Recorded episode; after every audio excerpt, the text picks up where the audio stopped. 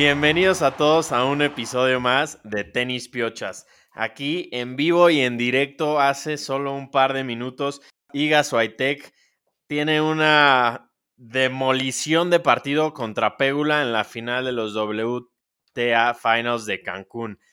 Recupera el número uno, gana el último título del año y a este nivel Iga da miedo, es casi invencible y cierra una temporada de las más interesantes que yo recuerdo en el tenis de mujeres. Rulo, Jor, ¿cómo están? ¿Cómo vieron a la polaca y cómo cierra la temporada de mujeres? Así es, vamos directo a esto y ya después también vamos a hablar de lo demás que pasó en el Tour de los Hombres, pero bueno, como dijiste Lalo, concluyó la WTA y la que lo empezó lo acabó, ¿no? Como dijiste, Iga Swiatek 6-1, 6-0 a Jessica Pegula, que también venía de no perder un set pero durísimo, así muy a la mano, ¿no? Porque acá de terminar este partido, pero no perdió un set en todo el torneo, creo que solo perdió 10 juegos en todo el torneo, recupera el número uno, y es su sexto trofeo y su récord en el año, 68 victorias contra 11 derrotas. Increíble, impresionante lo que hizo, más los Grand Slams que ganó. Entonces, pues bueno, ¿no? O sea, la verdad es que durísimo, como decíamos, al principio era la que perseguían, Zabalenka le quitó el uno en su momento, pero lo recupera muy bien. Jor, ¿qué opinas de Swiatek? Y pues a todas las que se echó, que venían muchas muy bien, ¿no? A, Cancún. Sí, impresionante lo de Swiatek. La verdad es que, como lo dijimos ahí medio de broma el episodio pasado, ella fue la única que fue de rojo a la ceremonia del draw, todas de blanco y ella de rojo, with a point to prove, ¿no? La verdad, impresionante lo de Iga literal le dijeron tienes que ganar el torneo prácticamente para volver a ser la número uno y lo hizo, ¿no? Se enfrentó en la semi a Zabalenka, número uno en ese momento, y la destruyó, ¿no? Y vimos su festejo, especialmente en esa semi, cómo festejó como loca, ¿no? O sea, impresionante su festejo, ya lo dijiste muy bien, no perdió un solo set en el torneo, le rompe también una buena racha a Pégula que traía nueve partidos sin perder. Y bueno, retoma el, número uno que no lo perdió tanto tiempo, ¿no? Eso la verdad estaba impresionante de, de Iga y, jole, ganar una final de esa manera con un solo juego que te gane tu contrincante, impresionante, ¿no? Creo que se mantuvo en, posición de, de, no sé cómo, ni cómo decirlo, ¿no? De, de como como lo decimos de Djokovic, como man possessed, ella estaba poseída a ganar el torneo. Y, bueno, también, pues no sé, también yo me quedo un poco con, con lo de Zabalenka, ¿no? Que nunca la vi muy cómoda ahí en Cancún y pues pierde rápido, ¿no? El, el número uno. Sí, justo es lo contrario de Iga Swiatek. Yo siento que lo que hemos visto en los torneos pasados, cuando llega un torneo y se siente cómoda con la cancha, con el entorno y juega bien su primer partido, como que se sigue y, no, nadie la para. Porque cuando no logra ganar, luego, luego se ve desde las primeras rondas que, algo trae, pues no al 100, ¿no? Y no, torneazo, la verdad, las ocho mujeres que calificaron, todas tuvieron una temporada increíble, pero al final Liga Suetec después de no tener una temporada tan dominante tal vez como los últimos dos años, pero al final recupera ese, ese número uno. En Grand Slam estoy tratando de acordarme, ganó Roland Garros, pero a ver, Zagalenka ganó el Australian Open, luego ella Roland Garros, Wimbledon, Bondrousova lo ganó. Bondrousova y Coco Gauff el US Open. Entonces, dividido y bueno, ahorita hablamos de todas porque la verdad es que muchas cerraron muy bien el, el año, pero Lalo, un poquito nada más, regresando a tu, a tu ahorita statement de gran torneo, sí por las jugadoras, pero hijos, mucho a deber en cuanto a organización. Ahorita está interesante, toda la semana hubo, ahora sí que se echaron la culpa por todos lados entre Cancún como sede, la WTA, pero las jugadoras fueron muy claros, ¿no? Dijeron como muy mala organización, ¿no? Increíble. Nosotros no queríamos como creer, pues, sentíamos que era amarillismo en Twitter días antes del torneo. estaban como que José Mogaradodo y otros como corresponsales ahí poniendo temas de que el estadio no estaba acabado. nosotros como que dijimos, esperemos a ver. Y ya que, ya que empezó el torneo, la verdad es que, hijos, muy poquitas canchas para que practicaran. No sé, ustedes sé que conocen Cancún mejor que yo. No hay vez que vayas ahí que no te vaya a llover si estás más de dos días. Entonces, había, habían dicho que iba a ser un torneo techado, no acabó yendo y pues ya, ¿no? Hoy la final se acabó pasando un lunes. Conocemos a gente que tenía boletos hasta el domingo, ya no se pudo quedar hasta el lunes. Entonces, un poquito triste queda esa mancha y yo no sé si voltea a ver la WTA y en general, si vuelve a ser el siguiente año en Cancún, si, se, si lo vuelvan a nombrar como sede. No sé qué opinan ustedes.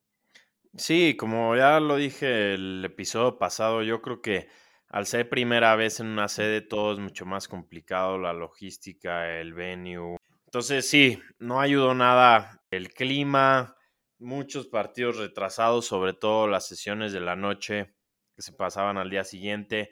Entonces no fue el torneo que esperábamos, creo que el año pasado en Guadalajara hubo mejores comentarios, pero estoy seguro que si les dan la oportunidad para, renovar el siguiente año, va a ser otra cosa, van a tener el tiempo para, trabajar estos errores y, pues demostrar que siempre México como que logra tener buenos eventos.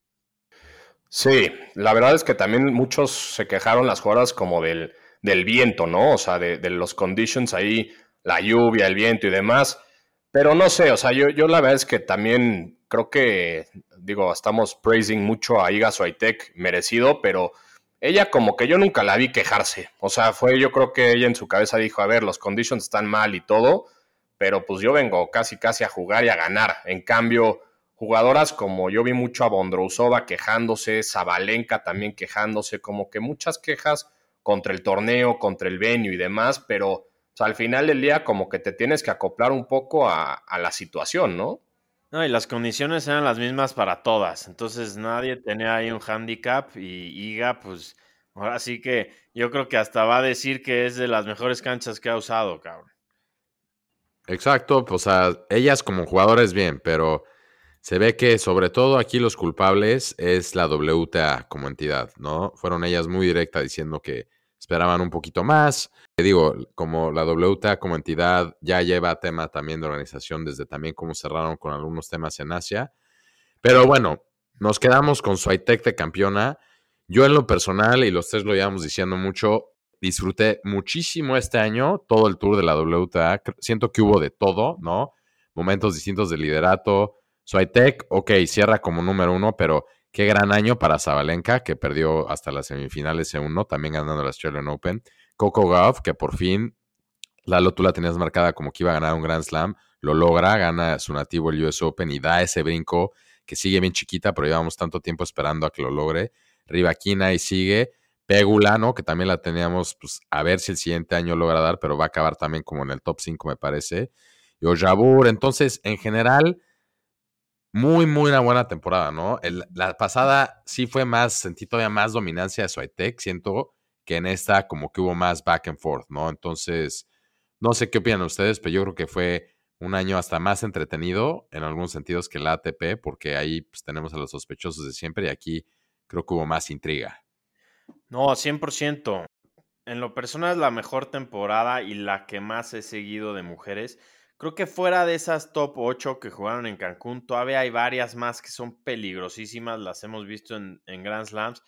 No, me atrevo a decir que hay hasta 15 jugadoras que, son muy peligrosas, tipo, aquí falta la Ostapenko, está Madison Kista, Kevitova, Haddad Maya, no sé, hay todavía muchas que, que juegan a un gran nivel y también eso es lo divertido del tenis de mujeres que... Lo de Wozniakis, Vitolina, ¿no? Todas las que vimos regresar, etcétera, o sea, hubo mucho, mucho entretenimiento.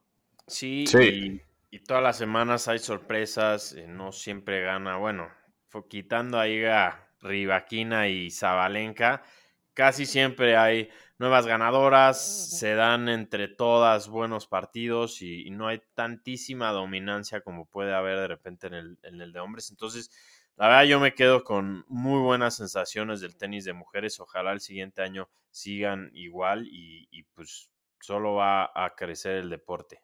La verdad, sí, yo me quedo también todos los Grand Slams los ganó alguien diferente, ¿no? Swiatek, Roland Garros, bueno, más bien Zabalenka Australian Open, Swiatek, Roland Garros, Bondrosova Wimbledon y Coco Gauff US Open, ¿no? Entonces, una buena variedad, pero de esas cuatro que ganaron, todas están en el top ten, ¿no? Entonces, ya ahí mencionaste a las primeras tres, básicamente el top ten, lo voy a decir rápido, esta vez no lo voy a dejar al final, sino ya para cerrar el tema de la WTA.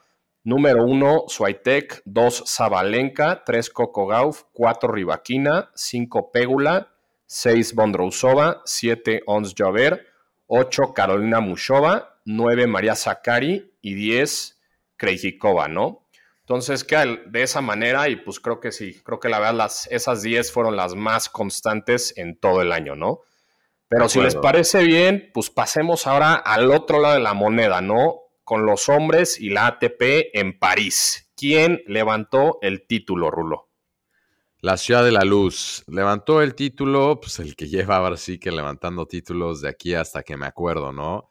Novak Djokovic, después de estar tanto tiempo fuera, regresa y increíble, ya no sé, siento que siempre decimos lo mismo, sobre todo en esta temporada donde muy estratégicamente se ha tomado breaks y luego ha regresado, pero pues cuando se le antoja, llega y puede ser un Grand Slam, puede ser un Masters. Por lo general, los gana, ¿no?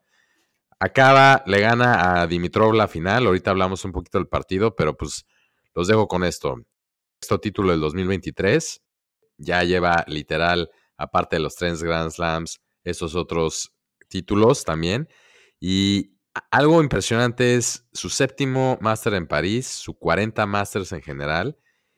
Aparte que también ganó el Masters de Cincinnati este año. Recordemos, y otra vez, abro con esto. Prácticamente no jugó una gran parte del año porque no pudo entrar a Estados Unidos. Entonces no jugó Miami, no jugó Indian Worlds, no jugó muchísimo del principio del año. Entonces, que llegue y esté ganando estos Masters así, no quiero ni pensar si hubiera ganado también Indian Wells y Miami. Pero bueno, lo gana, le gana Dimitrov la final. Que Lalo, yo sé que tú tuviste siguiendo el torneo así cercano.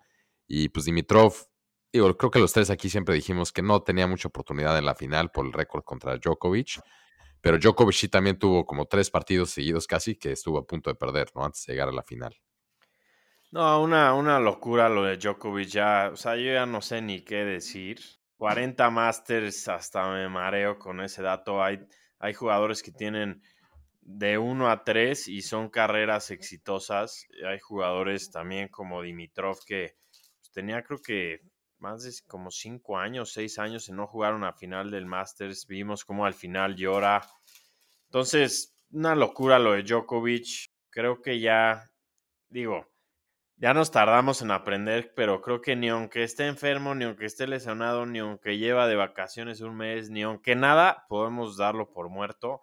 No por nada es el más grande ganador de la historia del deporte y, y una locura. A mí lo que me sorprendió más de todo, sí lo estuve siguiendo bastante este torneo, fue que Djokovic no tuvo, no tuvo un camino fácil, se le complicaron tres partidos seguidos a tres sets contra Griegsport, contra Run y contra Rublev. Estuvo cerca de perder los tres. Sabemos que tuvo un tema de la panza, no estaba al 100. Y ganarle un partido es casi imposible. Tienen que darse todas las condiciones para, para poder lograrlo. Y también me quedo con un muy buen Dimitrov, que la verdad no me acuerdo de un torneo tan bueno que haya dado en los últimos años le ganó a muchísimos jugadores de calidad, como es Medvedev, como es Bublik, que venía de ganar un torneo, ganó Urcax en un partidazo a Tizipas.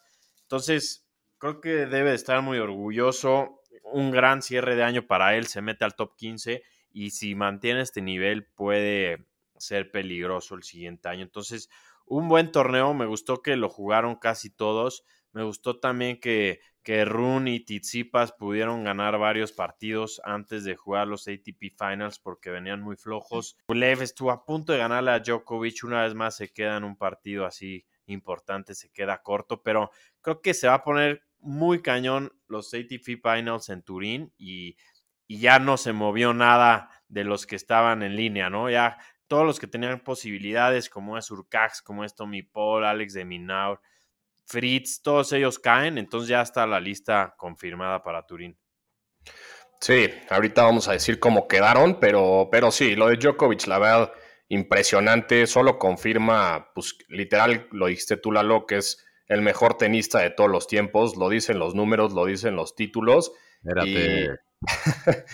no, la verdad es que algo impresionante. en, números, en números. No, sí, o sea, la verdad es que pues, él, no sé, también maneja muy bien todo su calendario, no jugó toda la gira asiática y regresa a París.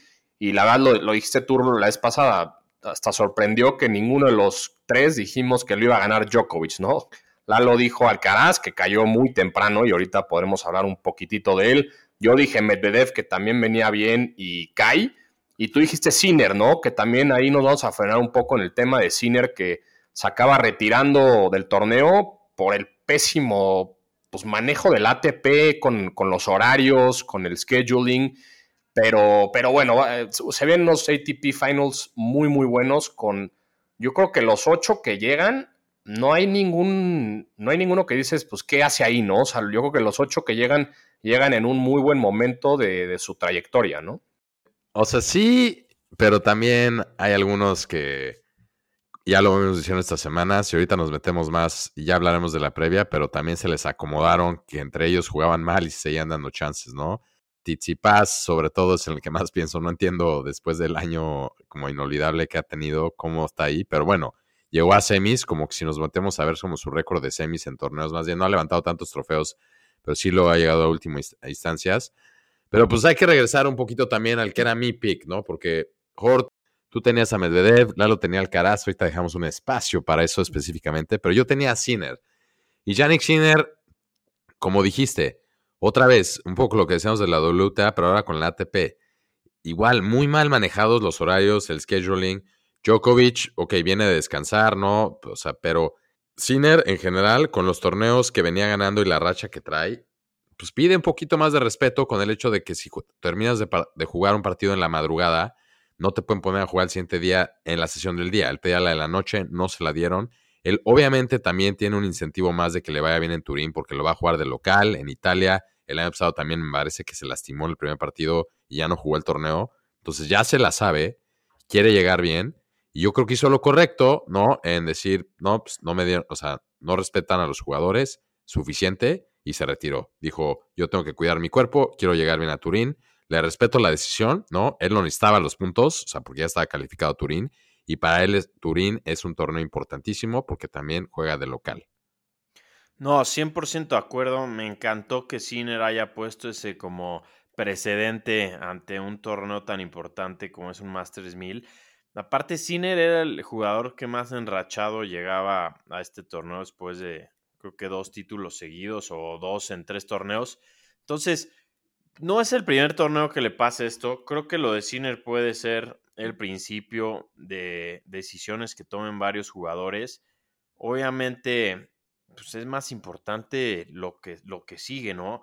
Sí, o sea, es increíble que, los directores de este torneo no puedan ver la realidad y, por poner una sesión más interesante de día, arriesgar ah, el físico y me encantó la decisión que tomó y creo que sí va a haber repercusiones y, toma de decisiones en otros torneos, incluyendo Acapulco, que pasa muy, muy seguido también.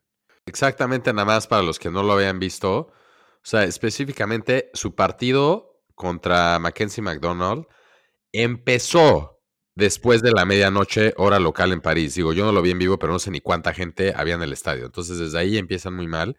Y acabó a las 2.37 de la mañana. O sea, horarios así solo se ven en el US Open, en el Night Session, donde se entiende que es un Grand Slam y donde le respetan al jugador al siguiente día. Entonces, como dice Cine lo dijo bien, dijo, no, te, no me iban a dar iba a tener menos de 12 horas para recuperarme y regresar. Y aquí un poquito lo que dice, ¿no? Para, también para los que no saben. No es nada más que acaba a esa hora. Estos jugadores después, y lo dicen muy bien, es el estiramiento, el cooldown, hablar con la prensa, etcétera. Entonces, ellos dicen, le tienes que todavía de cooldown sumar unas tres horas a que se van a la cama. Entonces, pongamos que como Joro en sus buenas épocas está, metiéndose a la cama a las 6 de la mañana. No, también, también en el partido de Dimitrov contra Bublik, cuando acaba y se dan la mano, se escucha como Bublik le dice a Dimitrov como, puta, no dormí nada. Y, y Dimitrov le hizo, sí, le dijo yo, sí, yo también un par de horas nada más, está loquísimo los horarios. Entonces, está, muy cañón todo lo que pasó. Te hicieron muchísimo ruido con eso y, yo sí creo que, que, estuvo bien poner el ejemplo por parte de Sinner para, para mejorar este tema. Sí, de hecho, como dices, ahí dos jugadores se vio en la red que lo dijeron y también en redes sociales, en Twitter, Casper Ruud y Warinka, los dos defendiendo mucho a Sinner, ¿no? Casper Ruud atacó duro allá la ATP, les puso bravo ATP, no puede ser que al, jugador del momento lo tengas de esta manera, ¿no? Acabando a esas altas horas de la madrugada y poniéndolo en el day session, ¿no? Entonces, seguramente con este statement muy bien hecho por, por Sinner y su equipo, ojalá la ATP pues ponga cartas al asunto, ¿no? Pero, pero bueno, dejemos el singles de París un lado y metámonos al dobles con nuestro queridísimo Santi González, que gana el torneo y también no, mencionamos la semana pasada, pero también gana Basel, ¿no? Entonces, dos torneos seguidos, este un Masters 1000 y muy bien por Santi, ¿no? Que califica ya Turín por primera vez a los ATP Finals de dobles y por primera vez también en el top 10, ¿no? Sin lugar a duda, el mejor año para el mexicano, ¿no? No, una locura lo que ha conseguido este año Santi González. recordemos que él se volvió pro en el 2001, o sea, ya llovió, cabrón. Tiene 40 años y está dando su mejor temporada. Son ya cinco, cinco, sí, cinco títulos, ¿no? O seis títulos, pero dos Masters, primer top 10 son los esa es la dupla que mejor llega a, los finals y quién sabe qué, a qué pueden llegar. Ojalá tarde o temprano gane un Grand Slam. Dudo mucho que, que vayan a cambiar de parejas como suele pasar en el circuito dobles. Entonces, muy bien por él. Se retiró de la Copa Davis hace un par de meses y parece que no ha parado de, entrenar y, y, está muy motivado por seguir avanzando. Y pues, estas noticias son increíbles para, para México y para el tenis, que, que, tenemos muy pocos, muy pocas de estas noticias, lamentablemente, en el tenis mexicano. Pues ya, no se diga más, ¿no? Entonces también, qué bien, ahí también va a estar en Turín.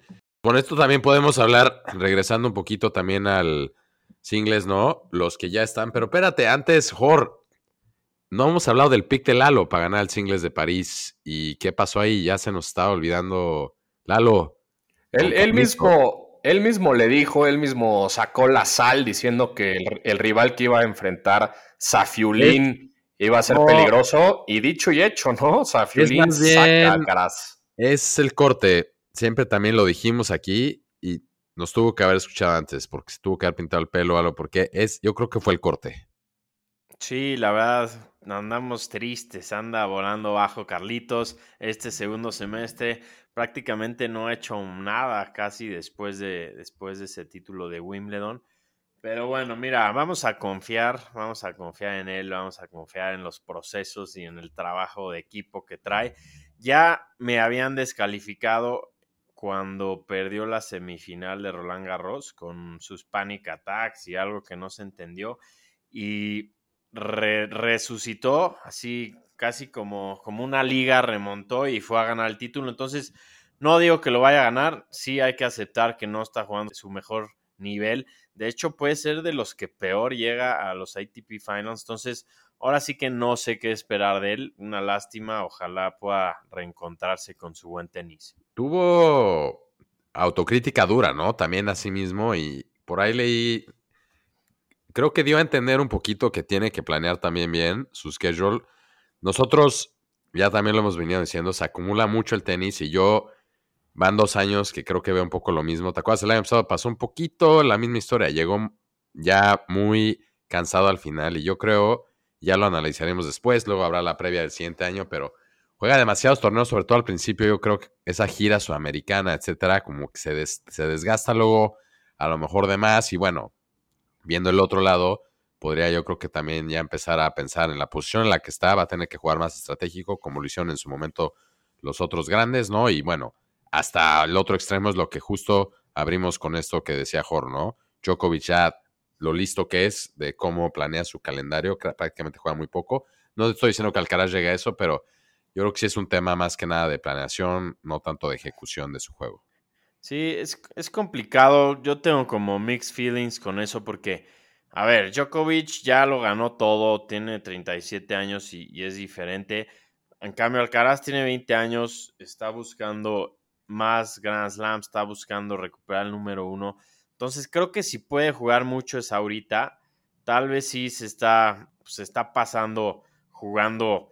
No me acuerdo si trae algunos 250 todavía en su, en su calendario, pero sí, yo creo que debería de jugar nada más Grand Slams, todos los Masters y a un par de 500, porque sí, ya, ya son dos temporadas que llega muy desgastado al final y, y pues puede, puede volverse algo más serio y, y no queremos que, que, baje su rendimiento tanto en los segundos semestres de cada año. Voy a asistir un poco a Rulo, que ya le escuchamos la voz, ya está dando las últimas, porque creo que el fin de semana lo dejó muy quebrado pero voy a dar el cómo quedó el, ATP Race para Turín, ¿no? La siguiente semana ya nos meteremos de lleno a, cada uno, daremos nuestros picks, cómo quedaron los grupos, pero voy a decir a los ocho que quedaron, ¿no? Djokovic 1, 2 Alcaraz, 3 Medvedev, 4 Sinner, 5 Rublev, 6 Tsitsipas, 7 Zverev y 8 Holger Run, ¿no? Entonces, como lo dijiste, Lalo, pues se metieron los que básicamente estaban ahí, ¿no? No, no hubieron sorpresas al final. Por ahí olió un poquito y pudo dar más Urcax, Deminaur, Fritz, Casper Ruth, etcétera, ¿no? Pero se, se metieron los que se tuvieron que meter y será un gran, gran torneo. Llegan varios enrachados. Alcaraz, creo que también lo comentaron ustedes, llega medio tambaleadón ahorita esta segunda o pues la recta final del año. Entonces, veremos qué pasa, ¿no? Será un, muy, muy buen torneo. Así es, ya daremos la previa, ¿no? La previa ahí en, de Italia. Pero pues nada más por ahorita, señores. Yo me quedo con lo bueno que fue la temporada de la WTA y invito a todos los demás a que se preparen para la que viene el siguiente año porque yo creo que va de aquí para arriba. Así le hacemos, Rulo. Por ahí nos llegaron unas imágenes inéditas de ti el fin de semana en Miami. Entonces, nada más te encargo que te acuerdes que representas un podcast y no puedes andar haciendo pues, cosas.